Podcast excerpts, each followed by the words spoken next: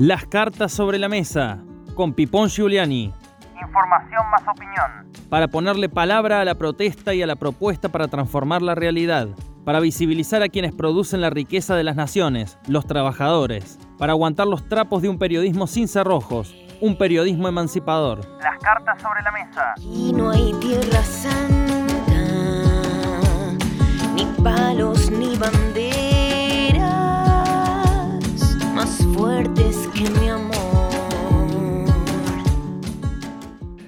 Frente a un gobierno que carece de reflejos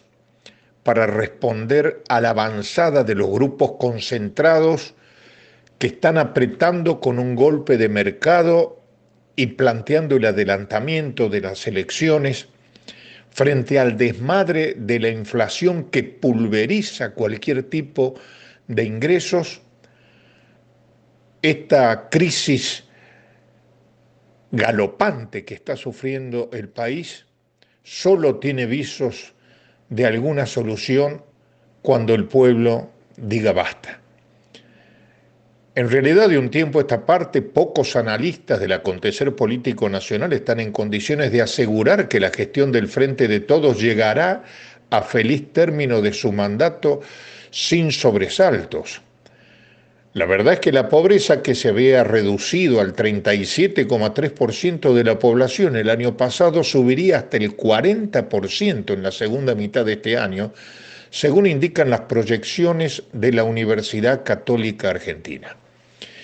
El acuerdo que Argentina cerró en marzo con el Fondo Monetario Internacional, que fue avalado por la oposición en el Congreso de la Nación, que legaliza la deuda fraudulenta que contrajo el gobierno de Macri para reprogramar la deuda por unos 44 mil millones de dólares, establece, entre otras metas, una reducción de la inflación. Hoy el mayor problema económico del país, por algo, está en Washington Silvina Bataki, la ministra de Economía, para ver si conforma a los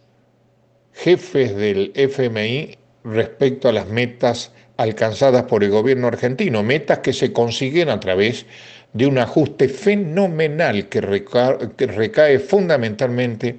sobre los trabajadores y el pueblo. Mientras tanto, y ante la reacción de los sectores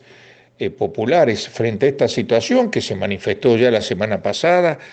con actos, marchas, cortes de calles, ollas populares que llevó a cabo la Central de Trabajadores de la Argentina, la CTA Autónoma, que se va a repetir el 7 de agosto, día de San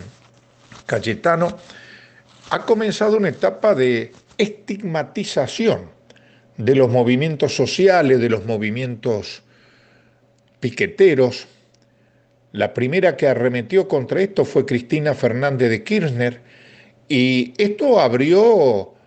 la posibilidad y dio rienda suelta a gobernadores, intendentes y jueces para llevar a cabo medio centenar de allanamientos contra comedores y locales de los movimientos a los que se acusó de constituir asociaciones ilícitas que medran con las penurias de su activismo, es decir, Frente a la falta de respuestas y la crisis, la clase política lo que hace es tomársela con los trabajadores que están organizados, los trabajadores desocupados, los trabajadores de los barrios. La ofensiva comunicacional, judicial y represiva desatada contra las organizaciones sociales que ensayan respuestas ante sus bases allí donde el Estado no llega, trata de ser neutralizada de alguna manera, pero es imposible que el gobierno pueda seguir jugando a dos bandas, es decir, por un lado, abriendo las compuertas a la represión de los movimientos populares y por el otro, tratando de apaciguarlos, entregando algunas migajas en formas de bolsones o de auxilio frente a una crisis que no da respiro y donde no alcanza ninguna de las ayudas que viene planteándose desde hace años a esta parte.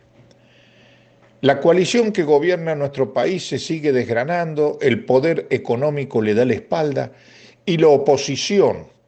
aspira a que el precio de un gran desmadre lo pague esta gestión, es decir, que el gobierno del Frente de Todos haga la tarea sucia, que ellos llegarán luego en las elecciones del año que viene o, como quieren sus más recalcitrantes representantes, en elecciones anticipadas, puedan hacerse cargo del el gobierno ganando esas elecciones. Es urgente, por lo tanto, que las fuerzas populares consecuentes tomen conciencia de la magnitud de la crisis en curso y acometan el desafío de elaborar un acuerdo programático mínimo tendiente a producir cambios estructurales ante el enorme vacío de poder que se avecina. Este es el momento de hacerlo. Estamos jugando tiempo de descuento. Será hasta dentro de pocos días aquí en FM Altoque. Chau. Las cartas sobre la mesa